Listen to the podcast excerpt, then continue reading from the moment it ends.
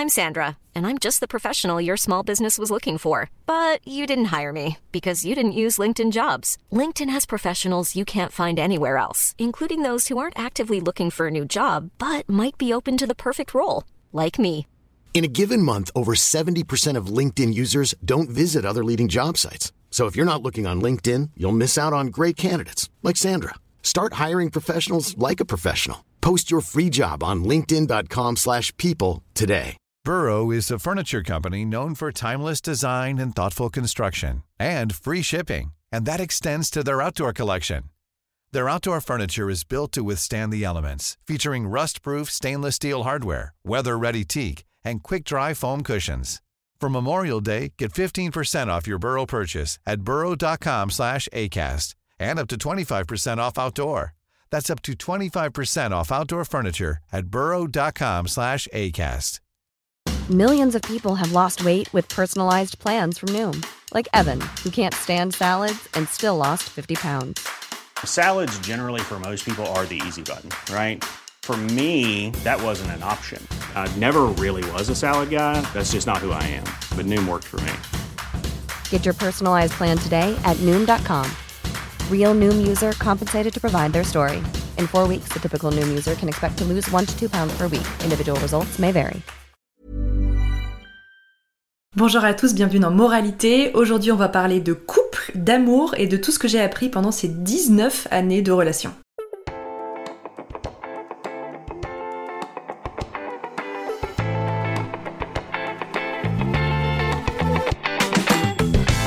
Je suis ravie de vous retrouver pour cet épisode. Euh, C'est un épisode que j'ai mis beaucoup de temps à préparer, qui est dans les tuyaux depuis très longtemps parce que je trouve que c'est un sujet qui est assez sensible et à la fois je me sens pas vraiment légitime pour donner des conseils à ce sujet-là. Je vais tout vous expliquer, mais je voulais surtout planter un petit peu le décor aussi pour que vous compreniez euh, d'où découle mes différentes pensées, mes différents conseils, etc. Donc comme vous l'avez compris, aujourd'hui on va parler d'amour, de relations amoureuses. Si vous me suivez depuis longtemps, vous savez que je suis en couple depuis longtemps. J'ai rencontré Quentin au lycée à l'âge de 16 ans.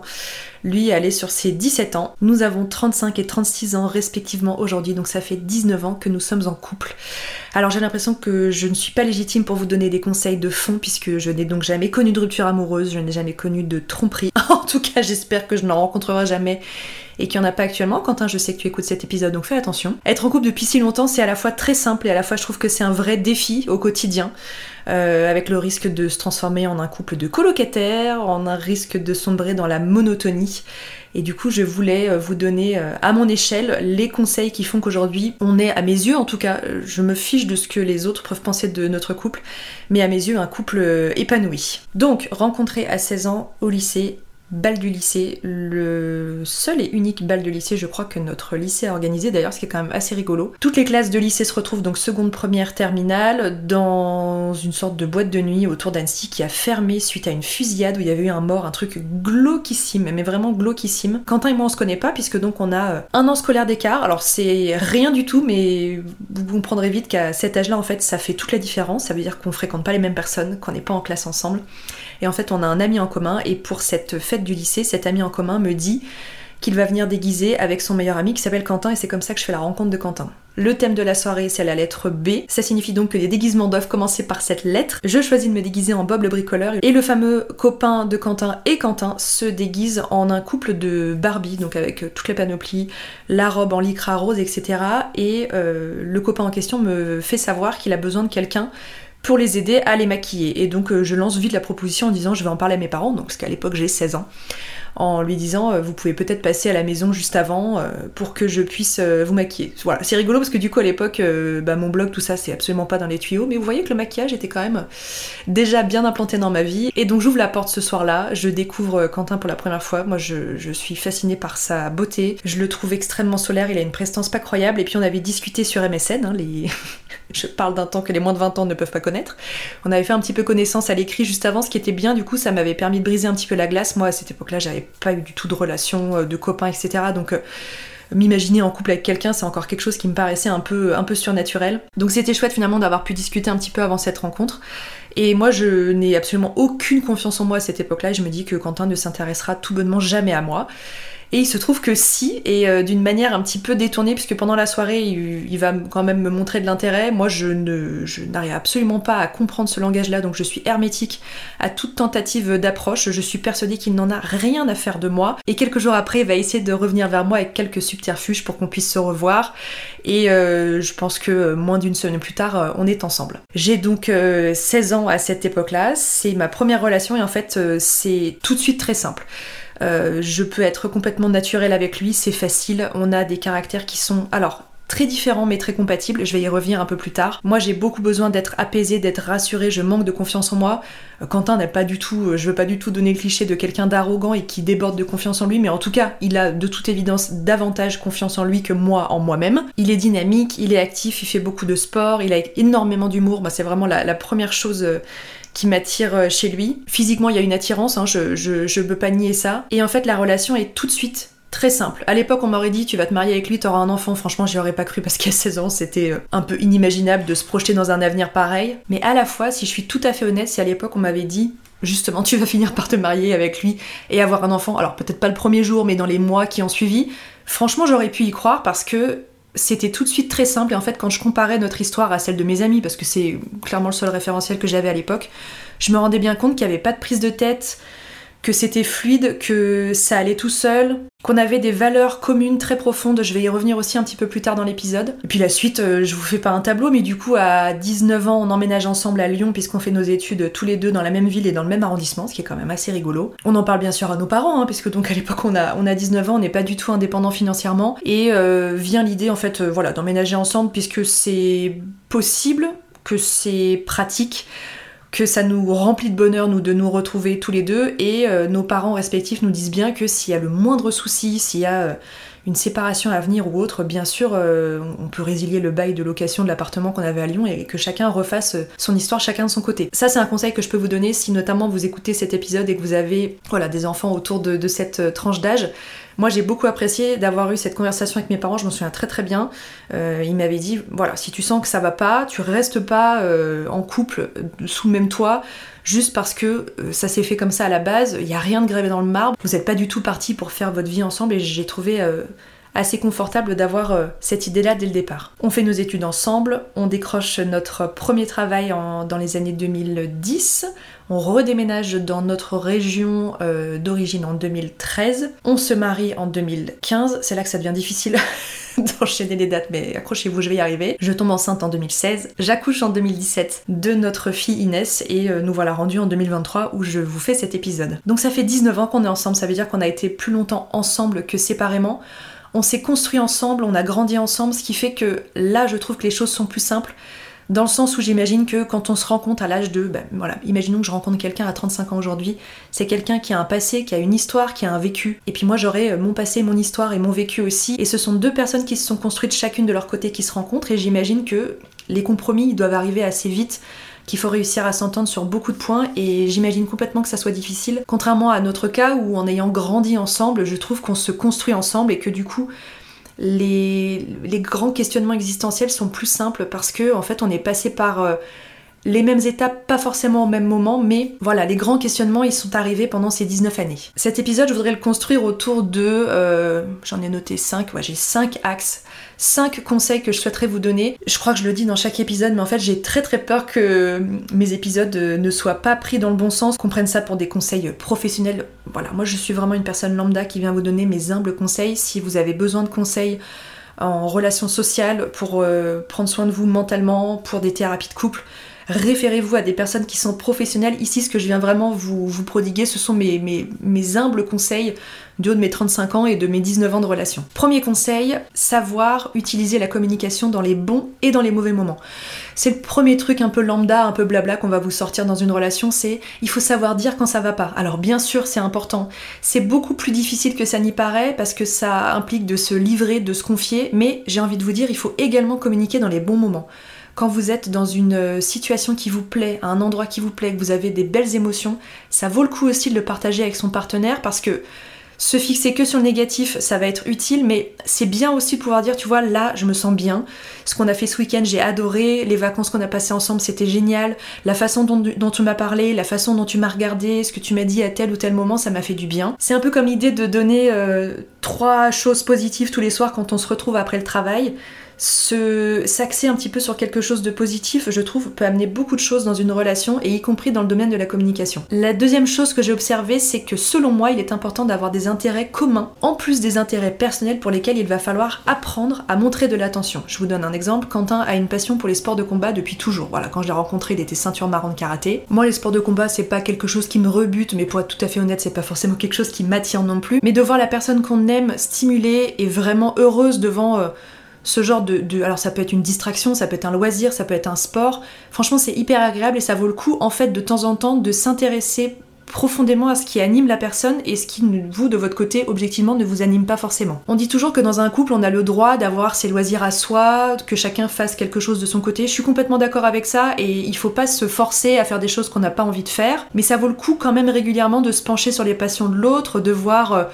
des étincelles dans ses yeux, ce genre de choses. En ce qui concerne les intérêts communs, bien sûr, ils sont hyper importants parce que c'est ce qui va vous rassembler, qui va vous permettre de partager des choses. Quand je parle d'intérêts communs, je parle pas forcément de faire du badminton tous les dimanches matins à 10h, mais ça peut être aussi des, des axes ou des modes de fonctionnement. Par exemple, s'il y a quelqu'un qui est extrêmement casanier et l'autre qui est extrêmement extraverti, qui a besoin de sortir, de voir beaucoup de monde, je dis pas que c'est incompatible, mais ça va demander toute votre vie de devoir faire un effort pour s'adapter l'un à l'autre et ça peut entraîner beaucoup de frustration. À voir à ce niveau-là si c'est pas justement trop extrême et si ça demande pas de faire trop de compromis chacun de son côté. Troisième axe dont je voulais vous parler, c'est de comprendre le langage amoureux de l'autre. Alors le langage amoureux, c'est pas de sortir sa plus belle plume et un parchemin et d'écrire une lettre d'amour à son cher et tendre. Le langage de l'amour, c'est la façon dont vous allez réussir à exprimer vos sentiments pour la personne concernée. Je vous donne un exemple. Quentin, son langage de l'amour, c'est les gestes tactiles. Une main dans le dos, une main qui est tenue dans la rue, un bisou, un câlin. C'est très important pour lui. J'ai pas du tout envie de dire que c'est pas important pour moi parce que c'est pas vrai, mais je pense que c'est plus important pour lui que pour moi. Les démonstrations affectives lui font énormément de bien et c'est quelque chose qui est vraiment euh,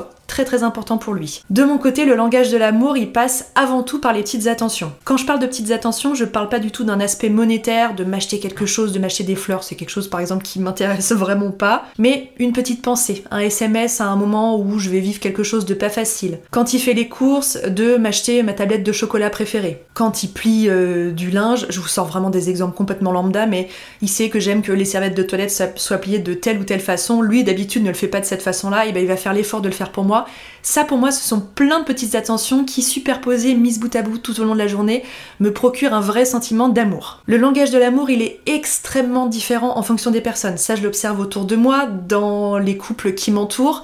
Et en fait, ça vaut le coup de s'intéresser à ça, de se pencher sur la question quelques minutes pour essayer de comprendre comment l'autre personne va percevoir tous ces petits gestes et qu'est-ce qui est réellement important pour elle. Le quatrième axe dont je voulais vous parler, c'est la fameuse répartition des tâches, la charge mentale. Moi j'ai eu une grosse révélation le jour où j'ai lu une bande dessinée d'une... Euh, illustratrice qui s'appelle Emma, je ne me souviens pas du tout de son nom de famille. Cette bande dessinée, vous l'avez forcément vu passer, et en fait, elle vous explique euh, en quelques images ce qu'est la charge mentale. On a beau vous en donner plein de définitions dans les médias, etc. Je trouve que sa bande dessinée, elle était hyper éclairante sur le sujet. J'essaierai de vous la retrouver, je vous la mettrai euh, dans les notes de cet épisode si vous voulez aller la voir. Il y a notamment une illustration qui est euh, extrêmement bien faite, euh, qui montre en gros, hein, je vous la résume, une femme qui va prendre un panier de linge sale et qui va l'amener jusqu'à la, machine à laver pour charger le linge dans la machine. Et en fait, sur le trajet, elle va croiser une chaussette oubliée, un verre qui n'a pas été rangé, une tasse qui n'a pas été lavée, et elle va prendre ces différentes tâches pour euh, s'en occuper juste après. Et elle prend l'exemple d'un homme, hein, je veux pas faire des gros stéréotypes, mais la charge mentale c'est quand même vraiment quelque chose qui touche principalement les femmes. Euh, quand il va se lancer pour une machine, ou alors quand on va lui dire est-ce que tu peux lancer euh, une machine pour le linge, il va prendre ce panier, aller à la machine, il ne va absolument pas voir ce qui se passe sur le trajet. La charge mentale c'est le nerf de la guerre, et moi je trouve que dans mon quotidien, et pour l'avoir vu dans le quotidien aussi de personnes qui m'entourent, c'est vraiment quelque chose qui va poser beaucoup de problèmes assez régulièrement. Et en fait ce que je voulais vous dire à ce sujet-là, c'est que répartition des tâches à 50-50 ne fonctionnera jamais. Je l'ai vécu du coup pendant ces 19 ans de relation. On a fait nos études à peu près en même temps avec Quentin, puis ensuite on a occupé euh, différents postes à différents moments, et puis ensuite on est devenus parents, alors là pour le coup, euh, tous les deux en même temps bien sûr. Et à un moment donné, il faut accepter que certaines journées sont éprouvantes pour l'un et moins pour l'autre. Alors l'idée c'est pas du tout de faire un concours le soir en disant qui est le plus fatigué des deux, mais en fait en se posant très très peu de questions et juste en dézoomant un petit peu sur la situation, vous allez très vite comprendre qu'il y a des journées plus compliquées pour l'un que pour l'autre. Je vous donne un exemple, quand j'étais infirmière, je travaillais en 10 ou en 12 heures, ça veut dire que je partais le matin euh, avant 6h du matin et que je pouvais revenir le soir euh, après 20h et parfois après 23h. Sur ces journées-là, il est impensable d'empiler les tâches domestiques. Euh, s'occuper du lave-vaisselle, s'occuper de la machine à laver, faire du ménage, nettoyer la litière du chat, faire les courses, etc. Tout simplement parce que le peu d'heures qui reste sera dédié déjà au transport et puis au fait de se nourrir, de se laver, puis d'aller dormir, quoi. Vraiment juste satisfaire ses besoins de base. Sur ces journées-là, moi j'aurais pas accepté de rentrer le soir et que Quentin me dise euh, j'ai fait la vaisselle mais j'ai pas, pas lancé la machine ou inversement. En revanche, sur la journée du lendemain qui était pour moi une journée de repos par exemple, lui Quentin était reparti au travail sur des journées euh, de bureau avec des horaires un tout petit peu plus conventionnels. Et moi, à ce moment-là, j'avais davantage de temps. Et c'était donc à moi de prendre le relais pour tout ce qui n'avait pas pu être fait la veille au soir. L'idée, c'est juste d'accepter que sur une semaine de 7 jours, on vit pas du tout les mêmes choses au même moment, on n'a pas la même fatigue au même moment. Et puis, par exemple, quelqu'un qui va démarrer un boulot, ce qui va demander énormément de concentration, ne pourra pas être dédié, par exemple, aux tâches ménagères à ce moment-là. Le message que je veux faire passer, c'est que, voilà, une répartition des tâches à 50-50 ne fonctionnera jamais. Sur une vie entière, ça sera toujours différent. Et le dernier point que je voulais aborder, parce que je pense que c'est vraiment le cœur du sujet, ce sont les fameuses valeurs communes dont je vous parlais un petit peu plus tôt dans l'épisode. Hier, j'étais devant euh, L'amour est dans le pré. Alors, euh, bon, pas vraiment de rapport avec la choucroute, mais quand même, c'est une émission qui, comme son nom l'indique, parle d'amour. Et il y a un candidat à un moment qui s'appelle euh, Jean-Paul. J'ai l'impression que je parle de l'amour est dans le pré dans chacun de mes épisodes de podcast. Mon dieu, j'espère que ça vous dérange pas. Mais il y a le fameux Jean-Paul qui est, bon, quand même clairement un petit peu un goujat. Je sais que je fais un jugement de valeur, mais je le dis qui à un moment à la caméra annonce fièrement il faut que je trouve quelqu'un qui m'accepte comme je suis. Alors on est d'accord que se façonner ou devenir malléable pour plaire à l'autre n'est pas du tout un bon axe. En revanche, s'imaginer qu'une relation amoureuse ne demandera jamais jamais de compromis pendant euh, les années pendant lesquelles elle va durer, ça je pense que c'est complètement utopique. Ce qui selon moi doit vous rassembler et doit être installé de base dès le départ de la relation, ce sont des valeurs communes. Je peux vous en donner quelques-unes que je partage avec Quentin on est passionnés tous les deux. Quand on a quelque chose qui nous anime, on s'y met à 100% et dans des domaines radicalement différents, mais c'est quelque chose qui nous rassemble. On est un peu casaniers tous les deux. On aime bien sortir, voir des amis, mais rentrer chez nous et être un petit peu dans notre concon tous les deux, c'est quelque chose qui est important pour nous. Notre vie est centrée autour de notre fille. Son bien-être, sa joie de vivre, sa santé sont autant d'axes qui sont prioritaires pour nous. On est bosseurs tous les deux et maintenant on est chacun à notre compte. Donc je pense qu'on est très bien placé pour comprendre ce que vit l'autre personne et respecter le travail de l'autre, lui demander euh, où il en est dans ses différents accomplissements, le valoriser, le féliciter, le soutenir. Voilà, ce sont des valeurs qui nous rassemblent également. L'idée de cet épisode, c'était pas du tout de vous dire regardez comme mon couple est parfait. J'enregistre cet épisode en novembre 2023.